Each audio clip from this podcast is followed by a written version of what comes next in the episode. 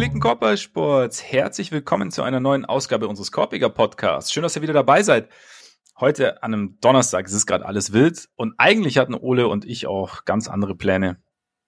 Eigentlich wollten wir uns gemütlich zusammensetzen und über Filme sprechen und das dann irgendwann veröffentlichen. Und dann kommt gestern Abend eine kleine Trade-Geschichte um die Ecke. Eine kleine Trade-Geschichte mit, wie wir heute Morgen herausgefunden haben, großer Auswirkung, vor allem auf den Kollegen Freax, der mir gegenüber sitzt, weil, ne, ich kann dich heute gar nicht vorstellen, ich kann dir die Zeit gar nicht lassen, ich kann überhaupt nicht, wir, wir müssen direkt rein, Ole. Marcus Smart. Kein Celtic mehr. Wie war, wie war deine, einfach mal so die klassische Frage, wie fühlst du dich?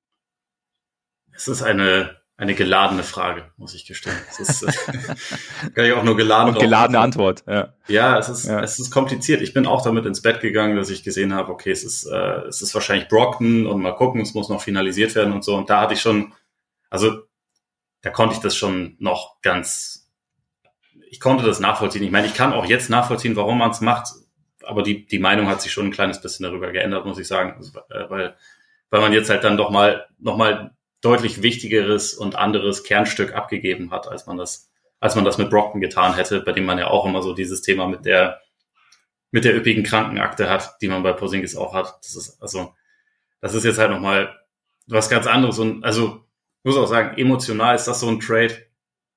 Da muss man, das ist halt echt eine Herausforderung, finde ich, dass äh, einerseits so die, die persönliche Fanmeinung und die analytische, in Anführungszeichen, voneinander zu trennen, weil es halt was völlig anderes ist. Weil ähm, sportlich kann ich mir das schon erklären, warum man das macht. Ich weiß nicht, ob ich es gemacht hätte, wahrscheinlich eher nicht, aber ich kann schon irgendwie erklären, warum, ähm, warum man zu dem Schluss kommt, okay, wir müssen an unserem Kern etwas verändern, wir wollen aber nichts an den beiden Top Dogs verändern, deswegen äh, gucken wir mal, im Frontcourt sind wir tendenziell relativ dünn besetzt und unser verlässlichster Spieler da ist 100 Jahre alt, also sollten wir vielleicht gucken, dass wir jemand anderen da noch reinholen, der natürlich jetzt nicht verlässlich ist, aber du weißt, was ich meine. Ne? Und man hat sich dazu auch noch äh, zwei, zwei Erstrunden-Picks gesichert, die ja auch dabei helfen, perspektivisch das Team ähm, relativ kostengünstig aufzufüllen. Das äh, darf man dabei ja nicht vergessen. Das ist ja, ist ja nicht unwichtig alles.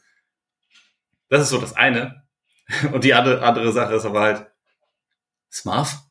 In Anführungszeichen, Smarf! Smarf! Was, was habt ihr mit Smarf gemacht? Ich meine, er war halt schon so absolut die Seele und das Aushängeschild dieses Teams und der, der Anführer und das jetzt seit, seitdem er, seitdem er halt zu dem Team gekommen ist. Ich meine, das war das 2015, glaube ich. Ähm, oder 2014, aber auf jeden Fall äh, war er der Spieler, der am längsten da war, war irgendwie so derjenige, der vorangegangen ist. Manchmal natürlich auch auf eine etwas etwas unkontrollierte Art und Weise, das, das, ja. äh, das gehört schon auch irgendwie dazu, aber war ja irgendwie die, die Identifikationsfigur, finde ich, für das Team, obwohl er halt offensichtlich nicht der beste Spieler war, aber trotzdem derjenige, der, der irgendwie das so nach, nach außen repräsentiert hat, der, glaube ich, auch so das wichtigste Bindeglied zur, zur gesamten Fanbase war. Also ich meine, es gibt ja auch Gründe, warum der halt äh, auf auf Twitter, so bei Weird Celtics Twitter, so der ultimative ähm, Folk-Hero eigentlich seit, seit Jahren ist, warum die den dort alle lieben. Das war halt auch irgendwie ein, ein super Typ. Und das ist nach allem Vernehmen Porzingis halt nicht. also insofern, es ist kein Trade, äh, den man so aus, aus Sympath Sympathiesicht positiv finden kann, meiner Meinung nach. Äh, sportlich ist ein bisschen was anderes vielleicht, aber äh, wenn es jetzt darum geht, hat man hier einen guten, guten Dude verloren, also einen sehr, sehr guten Dude, der auch natürlich wichtig war mit seiner Spielweise dafür, wie, wie es funktioniert hat, also warum das Team ja auch über die letzten Jahre wirklich gut war, der war ja schon ein essentieller Baustein dafür, ähm, hat man abgegeben für jemanden, der so was die Counting Stats angeht, ein besserer Spieler ist, aber der auch, finde ich, sehr, sehr, sehr viele Fragezeichen mitbringt. Ich bin, das gehört jetzt natürlich auch noch dazu, ich bin auch seit Jahren nicht der allergrößte Porzingis-Freund und ich denke mir, das ist halt so, auch eine meiner ersten Reaktionen, die dann so ein bisschen mehr in die analytische Richtung geht. Und ich weiß, ich, ich ramble so ein bisschen durcheinander, aber. Also okay, in dem Fall absolut. Es, äh, die Eindrücke sind noch frisch, deswegen es tut mir ja. leid. Es, es ja. macht mich alles noch ein bisschen fertig. Aber ich dachte mir auch, so ein Team, das offensiv an seinem Decision-Making über die letzten Jahre am Ende von Spielen ja oft gestolpert ja. ist. Hat jetzt, also keinen perfekten Decision-Maker, aber seinen besten Passer abgegeben für einen Ballstopper, der natürlich, also seinen Wurf mitbringt, der, der riesengroß ist und der deswegen auch, auch Matchup-Vorteile haben kann, der auch wirklich eine gute Saison zuletzt gespielt hat in Washington. Das muss man, das muss man ihm ja lassen. Aber der wirklich nicht im Verdacht steht, ein, gute, ein gutes Spielverständnis zu haben oder, oder jemand zu sein, der den Ball gut bewegen kann. Also das sind ja wirklich nicht die Sachen, die er einbringt. Und ähm, da ist jetzt halt, ich meine, Boston muss ja auch noch nicht fertig sein. Es kann ja noch was passieren. Also allein schon dadurch, dass, dass Brockton ja eigentlich quasi schon, schon ja. vor der Tür saß ja. und die Koffer schon gepackt waren und er vielleicht sogar schon am, am Bahnhof saß und dachte, ja, hm, schade, war, war irgendwie ganz cool, aber äh, jetzt bin ich wohl dann wieder weg. Den mussten sie ja erstmal wieder, wieder zurückholen. Da ist jetzt halt auch die Frage, ob man sagt, hey, Malcolm, willst du ab jetzt unser Starting Point Guard sein? Weil, also Derek White, so, so gerne ich ihn mag, aber ist jetzt nicht unbedingt der klassische Typ Point Guard. Deswegen ist halt da auch die Frage, ob sie da noch irgendwas machen, ob sich da jetzt in, in der Hinsicht noch irgendwas verändern wird. Aber das war, das war schon auch eine Richtung, in, in, in die mein Kopf da erstmal ging, so von wegen, okay, ihr wart jetzt am Ende teilweise vielleicht nicht, nicht clever genug und jetzt habt ihr euren besten Passer abgegeben. Ich habe gerade, Entschuldigung, weil du gesagt hast, so vom Malcolm Brockton vom Bahnhof ab und ich habe gerade so das Bild von mir, wie, wie Brad Stevens und äh, Joe Missoula zum Greyhound Bahnhof gehen und dann gerade noch so den, den Bus nach LA gerade noch so noch so aufhalten und dann rein so Malcolm, Malcolm und dann Brockton sitzt irgendwo ganz hinten so Kopf unter der Kapuze, Kopfhörer drauf und dann kommen sie an und sagen, hey, nee, komm mit, komm mit, muss da bleiben. Ja. So dieses, das, das Bild habe ich gerade so ein bisschen vor mir. Ja, äh, es tat mir echt leid für dich heute Morgen. Muss ich, muss ich gestehen, also ich die Nachricht, weil ich, ich weiß ja, ich kann mich ja erinnern auch, wie dein Re deine Reaktionen ausfielen die letzten Jahre, wenn entweder jemand anders oder auch ich mal irgendwie in den Raum geworfen habe, ob oder hat, ob es vielleicht sinnvoll wäre, Brockton zu traden, äh, nicht Brockton, sondern äh, Smart zu traden oder ob das vielleicht eine Möglichkeit wäre, um dem Team irgendwie ein anderes Gesicht zu verleihen oder äh, eine andere, andere Identität zu geben oder noch eine andere Komponente hinzuzufügen, weil er ja auch halt tendenziell immer auf einem relativ guten Vertrag unterwegs war und halt Dinge mitbringt, die diverse Teams brauchen können, die auch die Grizzlies wahrscheinlich brauchen können. Also kommen wir sicherlich auch noch dazu. Und du hast es halt immer abgeschmettert, weil es Marv. Und deshalb bin ich. Super Typ. Ja. Und also auch einer, der natürlich frustrierend ist teilweise, aber der insgesamt auf jeden Fall mehr, immer mehr Positives beigetragen hat als, als Negatives und wo man das halt irgendwie genommen hat, weil er, also zumindest aus meiner Sicht, da gibt's ja auch Leute, die das anders sehen. Ich meine, Bill Simmons tradet ihn seit fünf Jahren in jedem Podcast, den er macht. Sagt er eigentlich smart. Also ich liebe ihn natürlich total, aber wir müssen ihn sofort abgeben für Tim Hardaway Jr. Da dachte ich schon so, okay, Colin, das ist jetzt vielleicht ein bisschen arg. Hat er, hat er wirklich gesagt, oder? Ja, also gerade erst vor ein paar Tagen wollte okay. er wollte er smart zu den Mavs traden für Tim Hardaway Jr. und den Nummer 10 Pick. Also natürlich okay, nicht nur für Tim Hardaway Jr., aber er wollte auch Tim Hardaway Jr. Okay. haben.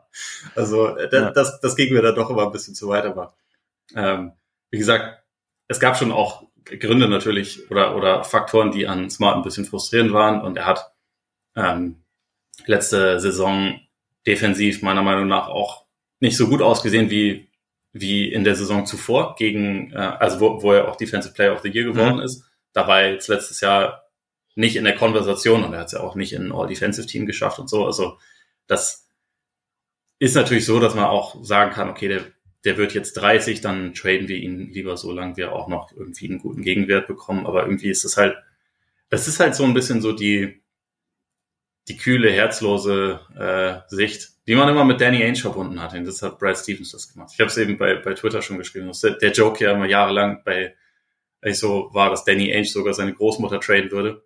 Und Brad Stevens hat es jetzt wirklich getan, verdammt. Das ist, äh, aber soll, sollen wir eigentlich vielleicht mal ganz kurz, bevor wir, bevor wir zu sehr in alle Richtungen gehen, einmal kurz sagen, was genau eigentlich der Trade war? Das, das wäre jetzt, wär jetzt mein nächster Punkt gewesen. Ich, ich wollte dir erstmal die Bühne lassen, um, da, um dann zu den harten Fakten zu kommen.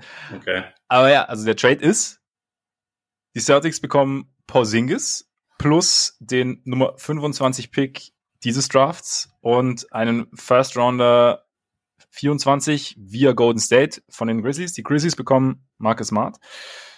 Und die Wizards bekommen Tyus Jones, Danilo Gallinari, Mike Muscala und den 35. Pick der Celtics. Und Malcolm, Malcolm Brockton bleibt. Erstmal.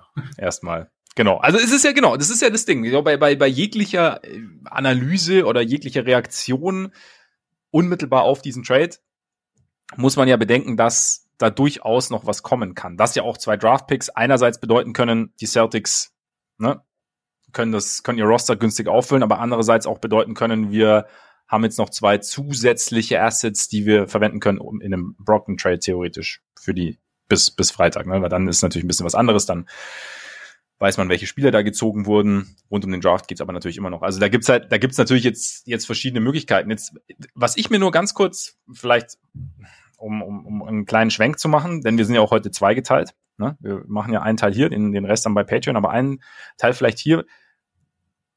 Die Wizards haben natürlich auch eine Idee gehabt und die Wizards, da ist jetzt schon auch so, okay, Freunde, wir reißen ein und gucken erst, also ist jetzt, wir brauchen jetzt nicht die Premium Assets, aber das wissen wir ja schon seit dem Build Trade, sondern wir gucken ja. jetzt einfach mal, dass wir von vorne beginnen können und eventuell auch noch ein bisschen Baumaterial dazu bekommen. Ne? So, so, das, ne? Ja, Zach, Zach Harper von The Athletic hat das schön aufgelistet, was die, was die Wizards jetzt bekommen haben für ihre beiden besten Spieler in Trades.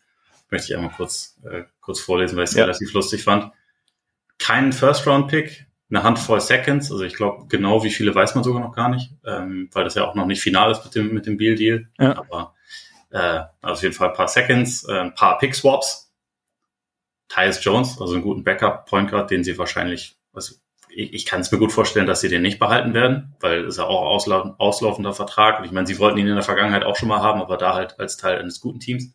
Ähm, Landry Shamet und die Möglichkeit, Chris Paul zu feuern. Das ist eigentlich erstmal alles. Das ist nicht viel, aber ja, also in dem Fall heißt es wohl ziemlich offensichtlich, Washington macht halt Tabula Rasa. Ja, genau, Tabula Rasa. Außer, außer sie geben jetzt Kyle Kuzma einen 39 Millionen Dollar Vertrag. Franchise Player. das, das, wär, das wären die alten quasi. Ja. Wobei die hätten nicht die Trades gemacht, aber. Ja, eben, genau. Also es ist ja, man muss ja immer bedenken, ein neues Front Office muss quasi, findet eine Situation vor, die haben wir ja auch oder wurde ja auch oft genug besprochen, die eigentlich so ein bisschen ins Nirgendwo führte oder einen Weg, beendet den Weg, der so ein bisschen ins Nirgendwo führte. Und jetzt ist halt natürlich, ja, du, es ist, obwohl es ihre besten Spieler waren, gab es halt auch Gründe, weshalb ja nicht nicht die ganz große Pick-Armada zum Beispiel zurückkam. Also das ist ja ein, ja. ein großer Faktor. Und ähm, ja, was ich mich jetzt nur gefragt habe, ob es jetzt für Boston nicht sinnvoll gewesen wäre, das war nur meine Frage. Ähm, was heißt sinnvoll? Man weiß ja mal nicht, wie diese Verhandlungen ablaufen und die Wizards wollen natürlich dann auch ein bisschen was, aber ob Tyus Jones nicht jemand gewesen wäre für Boston, weißt du, so ein nicht flashy, aber halt ein Point Guard, der so ein bisschen organisieren kann, der ja erwiesenermaßen oder beziehungsweise berühmt dafür ist, eine relativ gute Assist-Turnover-Ratio zu haben. Da hätte dann vielleicht auch Jalen Brown ein bisschen was lernen können. Und dann wäre das, ähm, wär, wär das, hättest du, hättest du dann Versuch unternommen? Man weiß, man weiß nicht, ob, ob Stevens dann Versuch unternommen hat, aber hättest du, wäre das jemand gewesen, wo du sagst, okay, das wäre vielleicht gar nicht, gar nicht so schlecht gewesen? Naja, also das wäre dann halt in Kombination mit äh, Porzingis wären das dann, glaube ich, über 50 Millionen gewesen, die man halt an Gehältern aufnimmt. Da musst du ja dann auch mehr abgeben. ja, ja, klar, ja, ja, ja natürlich, ja. ja. Und also da, ich meine, sie haben ja auch noch Gallinari und Muscala abgegeben, aber ja. da hätte sie dann eigentlich auch doch noch eine weitere Figur abgeben müssen. Deswegen, deswegen ist es halt erstmal schwierig. Also, ja. äh, beziehungsweise funktioniert so einfach nicht. Ja, natürlich, also der, der Deal hätte natürlich anders aus. Wäre jetzt nicht so, okay, dann geht halt Jones nicht nach, nach Washington, sondern nach Boston. Also er hätte natürlich anders aussehen müssen. Er hätte dann noch Ja, ich glaube, dann hätte halt Porzingis nicht kommen können. Also ich, ich glaube, dass das wäre eigentlich, wäre halt einfach nicht gegangen. Aber also so spielerisch, so was den, was den stabilisierenden oder also grundsätzlich den stabilen Faktor angeht, nicht Tyus Jones jetzt nicht schlecht, aber also was ja bei den Celtics einfach wirklich so war, war, dass sie zu viele Guards hatten. Deswegen da jetzt noch einen zusätzlichen reinzuholen, wäre vielleicht, obwohl es, obwohl es der, der klassische Point Guard vielleicht, abgesehen von Brockton, wenn man auf dessen Gesundheit vertrauen würde, eigentlich nicht da ist. Aber also sie hatten ja ein bisschen zu viele Guards. Sie haben ja gut, Pritchard. Ja, genau, aber also deswegen ja. Aber dann hätten sie ja noch, wenn sie jetzt Tyus Jones bekommen hätten, hätten sie ja jetzt genauso viele wie vorher. Das hätten sie. Sie hätten halt nur einen, der dessen Profil vielleicht zumindest, ich meine, du hast es ja auch angesprochen, Decision Making, Playmaking, bisschen generell Passing im Team, auch wenn Smart der beste Passer war, aber dass das halt ein großes Fragezeichen war. Und dass, wenn du dann, aber gut, Tyus Jones ist nicht Chris Paul, so, ne? Aber, nee, also aber glaub, es wäre zumindest jemand gewesen, der vom Profil her, der, der vom Profil her hätte was geben können. Ich meine, es ist sowieso hypothetisch, weil es ist ja nicht passiert. Und wie du sagst, mhm. es wäre schwierig geworden, da sie ja Porzingis, ähm, Porzingis haben wollten, ihn dann noch mit reinzubekommen. Aber halt nicht nur zu sehen, okay, wir haben jetzt halt X Guards, sondern wir haben da halt einen Spieler, der uns das, dessen Stil uns ein Stilmittel gibt, das wir bis jetzt nicht hatten. Ja, weniger hatten. Ich glaube, bei ihm kommt auch noch so ein bisschen erschwerend hinzu. Das ist ja auch der Grund, warum, warum Memphis ihn nicht behalten hat, obwohl sie ihn in den ersten 25 Spielen der Saison ja theoretisch auch als Starter hätten gebrauchen können. Aber der will nicht mehr Backup sein, ja. sondern der will, der will die Rolle als Starter haben. Und da muss man einfach sagen, also sowohl White als auch Brockton sind in einem Closing Lineup eine bessere, also bessere Spieler einfach als Jones. Und All around it. Ja, absolut. Ja. Und also da idealerweise entwickelt sich ja Tatum in die Richtung, dass dann am Ende sowieso er den Ball in der Hand hat. Und da hätte Tyus Jones letztendlich einfach gar keinen Platz gehabt. Deswegen finde ich das, finde ich das schon richtig, dass man da nicht, nicht irgendwie noch versucht hat, ihn, ihn zusätzlich mit reinzubekommen. Weil, also ich finde ihn gut, aber halt als Backup. Und wenn er kein Backup mehr sein will und ja auch dann ab nächster Saison auch wieder einen neuen Vertrag braucht und so, dann ist das, ist das, glaube ich, nicht der Spieler, den, den Boston sich jetzt hätte holen sollen. Wo, wo ich halt gespannt bin, ist, was, was die Idee jetzt ist, quasi mit Blick auf das Ende der Offseason. Wie, wie die Celtics aussehen wollen, wenn es Richtung Training Camp und Richtung Saison geht. Weil wir haben jetzt, also sie haben jetzt, erst hieß es Brockton, soll gehen. Jetzt ja. ist Smart gegangen. Sie haben damit eigentlich, also du hast gesagt, ja, sie haben zu viele Guards und wollten und, und waren auf den großen Positionen eher dünn besetzt. Trotzdem ja, wie gesagt, so diese, diese Offense, dass halt die Offense gerade gegen Heat immer wieder kollabiert oder dass man diese Offense so aus dem Konzept bringen kann, dann war halt, war der Tenor nach den Playoffs, da, da fehlt vielleicht, oder da schadet eine Ordnung in der Hand nicht. So, jetzt haben sie, jetzt, jetzt waren im ersten großen Deal, ging es halt darum, eigentlich vielleicht ihre zwei ordnendsten Hände ähm, waren, waren beide involviert. Einer ist jetzt weg und jetzt Brockton ist noch da, geht vielleicht auch. Deshalb bin ich sehr gespannt, einfach zu sehen, wie, wie die Idee des Front Office aussieht. Also wie die Celtics, was die Celtics für ein Team sein wollen, wenn es dann losgeht. Und da muss man jetzt schauen und da werden wir jetzt gleich so ein bisschen spekulieren. Ich würde sagen, aber für jetzt den, um in die Tiefe zu gehen, könnten wir eigentlich rüberwechseln zu Patreon. Was meinst du? Jo. Dann sei vielleicht an dieser Stelle noch gesagt, all diejenigen, die nicht wissen, was es mit Patreon auf sich hat, beziehungsweise wie sie da hinkommen. Patreon.com slash Korpiger Podcast und Korpiger mit oh. AE, richtig. Ich habe das E ist gerade ein bisschen verschluckt worden, aber es kann natürlich auch ein technisches Problem sein, nur auf meiner Seite gewesen sein. Sein auf meiner Seite gewesen sein. Auf jeden Fall, genau, da könnt ihr, da gibt's extra Content von uns für all diejenigen, die uns mit monatlichen Beiträgen unterstützen. Vielen Dank an dieser Stelle an euch, die es schon tun. Und wie gesagt, wenn ihr Lust habt, schaut gerne mal vorbei. Wir werden da jetzt in die Tiefe gehen.